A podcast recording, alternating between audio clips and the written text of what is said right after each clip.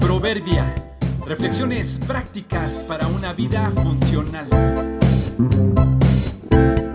Enero 3. Manteniendo el equilibrio, segunda parte. Hay posesiones que son necesidad y hay posesiones que son necedad. Un hombre borracho que pierde el equilibrio se mantiene en pie solo por un vaso en la mano con o sin líquido que lo hace balancearse y mantenerse parado. Tal vez lo mantiene en pie el temor de tirar el vaso y se rompa si es de cristal, o le aterroriza desperdiciar su bebida. Sea lo que sea, sabemos que lo que lo mantiene en pie no es el vaso, sino el equilibrio que logra con la mano levantada, acción que le hace mantener el balance. Los borrachos que pierden el control dan risa, pero no te rías tan pronto. Los sobrios muchas veces también lo hacen.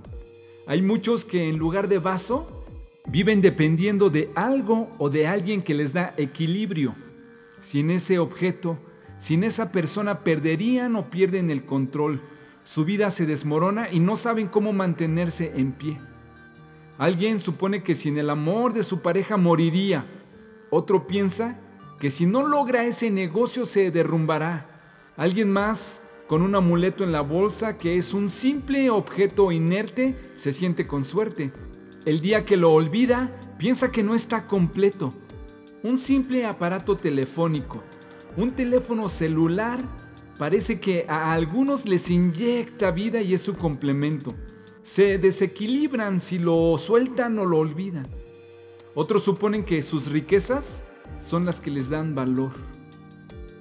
No solo los ebrios sienten que su vaso los balancea, también los sobrios son absurdos muchas veces al inventarse contrapesos falsos. ¿Podrías pensar si en tu vida hay objetos, posesiones o personas que falsamente te complementan? ¿Y qué si los quitaran de tu vida? ¿Te vas a dejar caer? ¿Ya lo intentaste alguna vez? ¿En verdad no puedes vivir sin eso?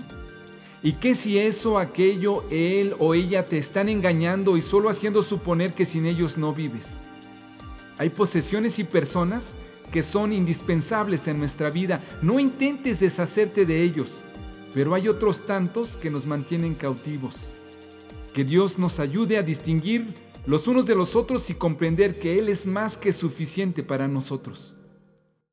Así dice el Señor Maldito el hombre que confía en el hombre. Maldito el que se apoya en su propia fuerza y aparta su corazón del Señor. Jeremías 17:5